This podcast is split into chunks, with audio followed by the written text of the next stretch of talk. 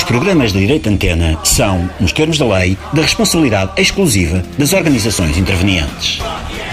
Terça-feira, dia 8, volta Donald John Trump para presidente. Donald Trump, o presidente de que o México precisa. Vamos fazer a América grande outra vez. Se achas que a América foi à máquina e encolheu, volta em Donald Trump para presidente. Porque Trump vai aumentar a América para cima e para os lados. Sim, vamos ter a América obesa, mórbida, com que sonharam os pais fundadores. Uma América XXXL. Os oito anos de poder do Partido Democrata na Casa Branca encolheram a América.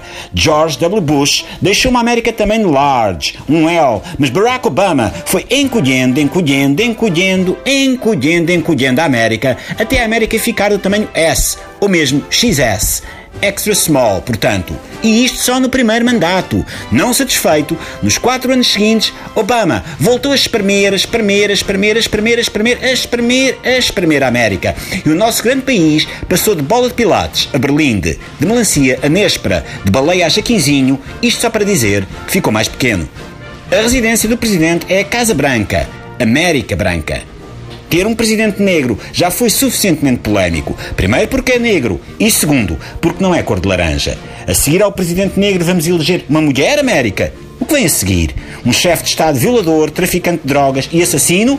Ou seja, um presidente latino? Donald Trump não tem nada contra os negros. Alguns dos melhores amigos de Donald Trump são negros. Não vais mais longe, América. O Vladimir Putin, por exemplo, parece que é negro. Pelo menos não é um branco como Donald Trump. Por isso, deve ter um avô caniano. E já que falamos em pessoas nascidas no Quênia, pensa nisto, América. Queres mesmo? Depois do medonho Barack Obama ter uma mulher à frente das Forças Armadas mais poderosas do mundo? Uma mulher, América, uma esganiçada, como disse um pensador, o que vai uma mulher fazer com o ditador norte-coreano Kim Jong-un? Discutir cortes de cabelo? Donald Trump não é misógino. Donald Trump não tem nada contra as mulheres. Donald Trump aprecia as mulheres e tem várias queixas de assédio sexual para prová-lo. Trump defende que as mulheres são seres maravilhosos e devem ter o mesmo direito que os homens a aparecerem em lingerie na capa da Cosmopolitan, ou a engomar impecavelmente os colorinhos das camisas, como acontece com uma senhora guatemalteca, que é a lavadeira Donald Trump.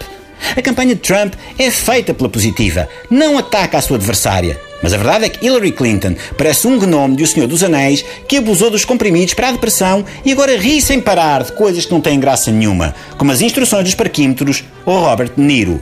Pensa assim, América. Eleger Hillary Clinton é a mesma coisa que eleger a Ana Montana, porque tanto Hillary Clinton como Ana Montana não têm pênis. E um líder sem pênis é como um mexicano honesto e sério. Simplesmente não existe. Isto não são acusações misóginas e racistas, são verdades biológicas irrefutáveis, como a cenoura sem pesticidas, o criacionismo os furúnculos. Na terça-feira, vota Donald John Trump. Donald Trump é o melhor presidente porque Donald Trump não tem menstruação. Deus te abençoe, América.